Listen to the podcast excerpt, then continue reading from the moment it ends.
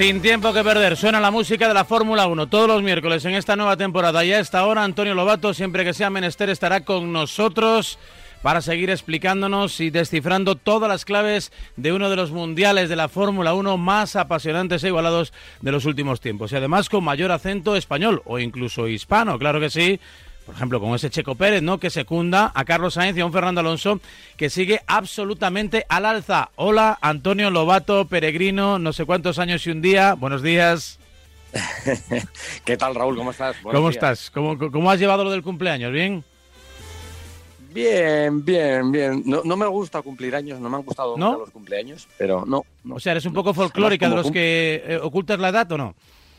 No, no, no oculto la edad, que va. Lo que pasa es que no, nunca me gustan los cumpleaños, quizá porque los cumplo a principios de septiembre y, siempre cuando era niño coincidía que todo Dios estaba de vacaciones, entonces hmm. nunca podía celebrarlo. Y entonces, no sé, debe ser que, que se quedó esa tradición. Y entonces, bueno, no, no soy de los que me, me vuelve loca la idea de que me, saluden, me, me feliciten y tal. ¿no? Soy un poco para eso tosco. Pues tienes que hacer como esos pueblos, ¿no? Que celebran el fin de año en, no sé, en, en, septiembre, así, porque se fue la luz algún, día 31 y entonces lo han movido ahí a, un poco a conveniencia. ¿Tu mujer es de las que acierta como el regalo o tú siempre le, la haces sentir que nunca tina?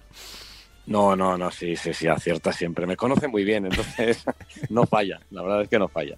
Bueno, hay, eh, hay dos clases de personas, ¿no? Los que aciertan siempre regalando o los que nunca están conformes con lo que le acaban por regalar, pero bueno. Yo, creo que el problema es de los que no saben aceptar los regalos, ¿no? Porque al final da igual lo que te regalen, es el, es el hecho de que alguien se acuerda de ti y tiene un detalle cariñoso, ¿no?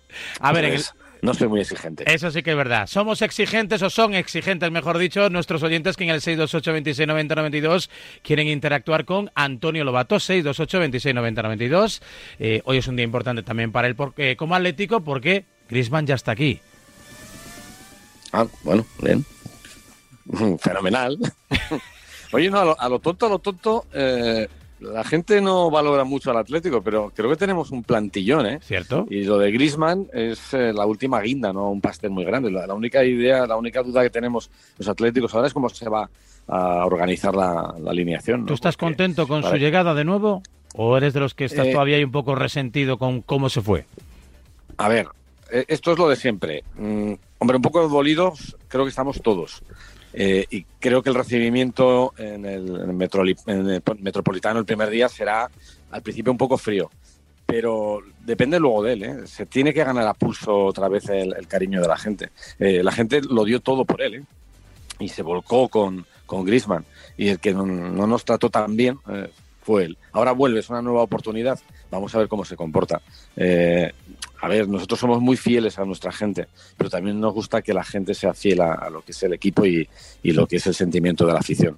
En ese sentido, él se portó un poquito mal y tiene que, tiene que resarcirnos ¿no? de, lo que en su día hizo, bueno, abandonándonos. Yo tengo tres cuñados que son muy atléticos y muy pragmáticos, que los tres coinciden ¿no? a la hora de decir yo le voy a aplaudir porque nos dejó 130 millones en las arcas, independientemente de cómo saliese por la puerta. Eh, pero bueno, son visiones empresariales. el Atlético más que de millones yo creo que pensamos más en sentimientos, ¿no? Y en, y en fidelidades y en alianzas y, se falló un poco al vínculo, ¿no? Y, esa es la razón. Yo estoy convencido, yo quizá no aplauda al principio eh, cuando salte al campo, pero eh, estoy convencido que, que después de unos minutos no tendré más remedio que hacerlo. Espero no tener más remedio que hacerlo. Venga, pues vamos recibiendo llamadas 628 26 90 92, mensajes de WhatsApp. Si alguno quiere interactuar en directo, le hace ilusión saludar a Antonio Lobato, 91 443 6501. Te la dejo votando. Ha llegado antes Russell a Mercedes que Mbappé al Madrid. bueno, eh, esta estaba cantada, la de Mbappé se lleva cantando muchos años, pero no, no, no acaba de cuajar la historia. ¿eh? A ver, lo de Russell es algo, algo lógico y yo creo que llega, yo, creo que llega tarde, eh, llega tarde, llega un año tarde. Y, y lo único que nos, eh, lo, que nos pasa ahora mismo es que muchos estamos muy ilusionados con, con la llegada de Russell porque creemos que, que, va a llegar un año que, todo cambia y, que va a generar muchas emociones y muchas ilusiones. Pero por otro lado pensamos de forma también pragmática caramba, se puede meter Mercedes en un lío muy gordo, ¿eh? porque nunca suelen funcionar eh, alineaciones de equipo en las que los dos son gallos. Vale que uno tiene siete títulos mundiales de momento, el otro eh, digamos que es un, rookie, eh, caramba, un rookie con, galones porque va muy fuerte. Pero si le pone las cosas difíciles a Hamilton, y yo creo que le va a poner las cosas difíciles a Hamilton, eh, puede haber chispas el próximo año en, el equipo Mercedes. No, no debe sentirse muy cómodo Hamilton porque, como él ha dicho mil veces, él era feliz con Botas, era una alineación perfecta. Y yo creo que Toto Wolff, por otro lado, también era muy feliz, porque tenías a un número uno y a un clarísimo número dos que no estaba Pero es una decisión voluntaria, entiendo, ¿no? O sea, no, fichan a Russell por obligación, sino por, por, convicción. No, Raúl, es que yo, yo, pienso que están empezando a pensar también en, la sustitución, ¿no? Hamilton no le va a quedar mucho tiempo más. Entonces tienen que pensar en el futuro, y el futuro, evidentemente, es, Russell. Es un chaval que lleva muchos años con ellos en, en la órbita de Mercedes, y es el momento de ponerle ya en el lugar en el que tiene que estar para que haya presión, para que se acostumbre a la presión y, y qué mejor que ponerle al lado de, un monstruo como, como Hamilton para que todavía saque más de sí y aprenda más cosas. Y también yo creo que mm, meter a Russell, que creo que tiene la velocidad eh, ya en, su, en sus manos, para que saque lo mejor también Hamilton, para que se sienta presionado y saque lo mejor. La única duda es, caramba, Hamilton cuando está presionado no suele dar lo mejor. Eso es verdad, y desde luego esas cosquillas ya ha sabido buscárselas y encontrárselas Verstappen. Ahora te pregunto por lo de Italia, pero ha habido baile de pilotos y mi duda, mi consulta es a propósito de ese efecto dominó que siempre se produce cada vez que un piloto abandona, por el motivo que sea, una escudería y, de forma casi automática van surgiendo una serie de noticias que dan a entender que esto es como en el colegio, no sé si recuerdas, ¿no? Nadie entrega el examen, pero en el, en el momento en el que llegaba el primero que se levantaba y venga, yo acabé y, vamos pasando todos en fila india y lo vamos entregando todos. No parece como que da vergüenza ser el primero, pero ha sido eh, confirmarse la salida de Raikkonen y a partir de ahí Bota se mueve, el otro, el otro, el otro, el otro, y como que ya estaba todo planificado, pero a la espera de ese primer movimiento. Sí, ¿no? Y, ahora, claro, esto, todo va en cadena, ¿no? Eh, de hecho, el gran lío eh, que hay ahora mismo en la Fórmula 1 es quién va a ser el compañero de botas eh, en el equipo Alfa, Alfa, Romeo. Da la sensación de que Antonio Giovinazzi tiene las horas contadas. hay un problema económico grave también en el caso de, Alfa Romeo y, hay algunos chavales jóvenes que también empiezan a posicionarse con opciones, ¿no? Y entre ellos un, un, chino que está en, en, la órbita que pertenece al equipo Alpine, que es Wang Yusu, que podría tener un patrocinio de alrededor de 30 millones de euros y, ahora mismo se está, está sonando como posible eh, candidato a estar el próximo año en, Fórmula 1 en, Alfa Romeo. También eh, se habla de la posible llegada de, Nick de Vries, que, que podría acompañar o, o, bien en Alfa Romeo o bien en Williams a, otro, a, otro posible candidato que sería también Alex Albon. Hay una batalla también interesante porque es como una lucha de Mercedes y, y Red Bull por ver quién coloca sus piezas ¿no? en, los asientos que se están quedando libres. Pero bueno, vamos a ver por dónde, por dónde tiran eh, los equipos y por dónde van los anuncios. ¿En la, en la Fórmula 1 pesan mucho, mandan mucho los Jorge Méndez de turno? Mm, no es como el fútbol, no es como el fútbol, porque piensa que la mayoría de, los pilotos que hay ahora mismo pertenecen ya a equipos, ¿no? Y aunque tienen sus propios representantes, son los equipos los que mueven eh, a sus piezas. Eh, está la, Academia de Jóvenes Pilotos de Ferrari, que tiene muchas grandes figuras. Mercedes tiene varios pilotos que también están en, su órbita y que van a tratar de colocar. Russell es el primer eslabón que ya llegó a la Fórmula 1 y que ahora va a subir a un equipo poderoso. Eh, Alpine tiene sus, sus, eh, sus, pilotos. En cada, cada equipo tiene, tiene sus, pilotos que va protegiendo. Red Bull en su día tuvo la, eh, el, equipo de jóvenes pilotos de, Red Bull que dio grandes frutos y que ahora está un poquito más parado. Eh, es, más los pilotos, eh, o sea, es más los equipos que tienen sus, sus, canteras que, que los que los que los representantes de, pilotos que no es como el fútbol, ¿no? no es la misma situación. Aunque claro, tú llegas con un talón, ¿no? Como dices del chino, con 30 kilos y, y en algunas escuderías, desde luego, ya eso te, abren la puerta de otra manera, yo creo, ¿no? Te hacen ahí una pequeña referencia y te ponen el Ferrero. Se venga, los primeros mensajes, 628 26 90 92, las primeras consultas que llegan para Antonio Lobato, estrenando horario en este miércoles de a diario. Buenos días, Radio Marca. Buenos días, eh, Antonio. Y buenos días, Raúl. Buenos días. Una pregunta muy fácil eh, para Antonio. Ya, eh, vamos, veo que tiene un Tesla Model 3 y, vamos, yo soy taxista y me gustaría saber Anda. si cree que merece la pena eh, comprar ese vehículo para, para, pues para este, este negocio. Un saludo y muchas gracias. Un saludo. Eh, caramba, no sé, a ver, me, faltan los datos de, utilización ¿no? que debe tener un profesional ¿no? del taxi, kilómetros, movimientos que hace, número de carreras. Eh, sí he visto en muchas ciudades que se están extendiendo y sobre todo también sé que en el, norte de, Europa, donde sí es cierto que hay muchos supercargadores, eh, hay una gran red de, taxis de, Tesla. Eh, es verdad que, por ejemplo, el Model S te da más autonomía, eh, que eso también es algo que se busca para poder hacer mayor número de kilómetros, y el Model 3 tiene una, una, capacidad, una batería, una autonomía un poquito más corta. yo te diría que si si, tienes un, un, lugar donde cargar, eh, aparte de los supercargadores que hay, depende de la ciudad en la que estés, eh, la verdad es que sale más, más económico, sobre todo si puedes cargar en, en, tu casa. Lo que pasa es que cargar en tu casa es una carga lenta eh, y para, para ser un profesional me imagino que tendrás que cargar varias veces a, la, a lo largo del día.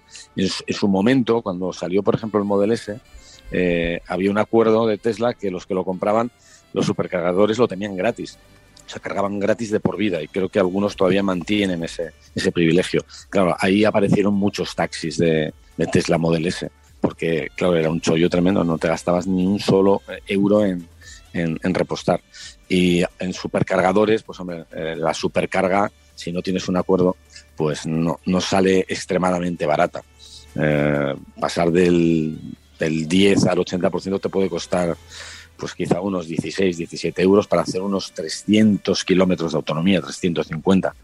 Eh, tendrías que hacer números, tendrías que hacer números y, verlo. Y sobre todo, eh, pues, satisfaz nuestra curiosidad, ¿cuántos kilómetros de media suele hacer un taxista? Por ejemplo, en una ciudad como Madrid o Barcelona, ¿no? Que es un poquito más, ¿no? Donde hay, bueno, pues mucho recorrido y distancias un poquito más largas que recorrer, ¿no? Eh, eso, subes dos, tres veces al aeropuerto, te das un par de vueltas M40.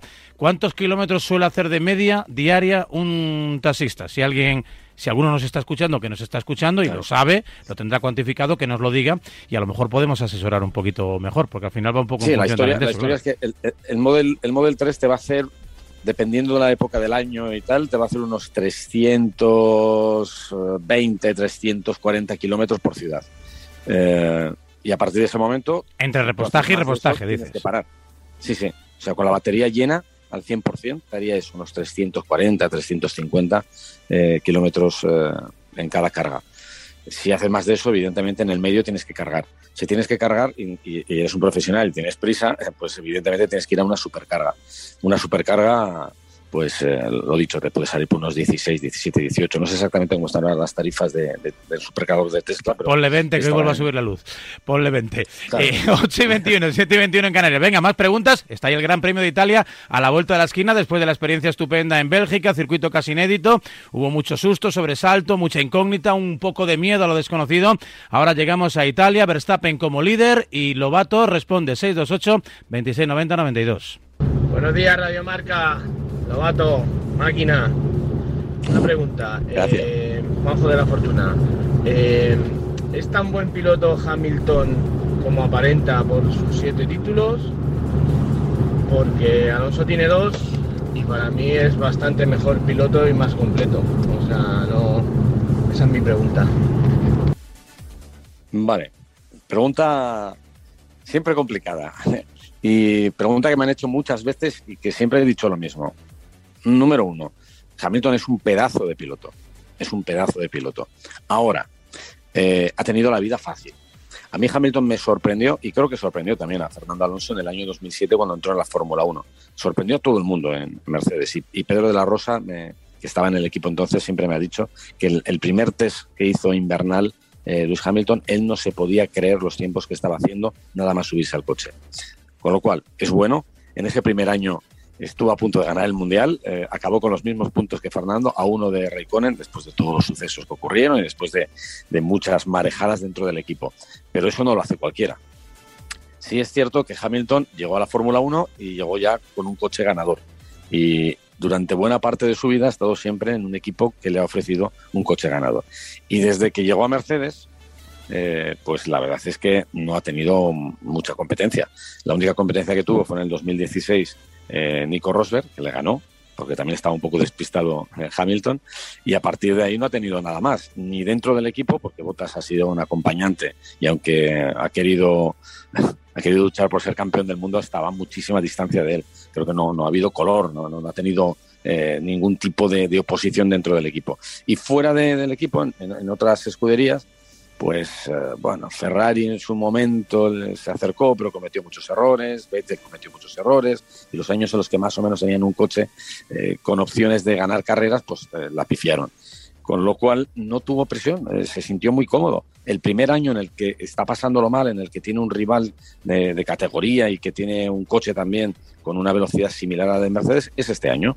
Y este año está sufriendo. Y de momento está ahí en la batalla. Yo creo que ha habido incidentes a lo largo del año, caso de Silverstone, caso de Hungría, donde los Red Bull tuvieron mala suerte y donde eh, Verstappen no puntuó por acciones, además, indirectas de Mercedes, que si no, ahora mismo Verstappen estaría más lejos.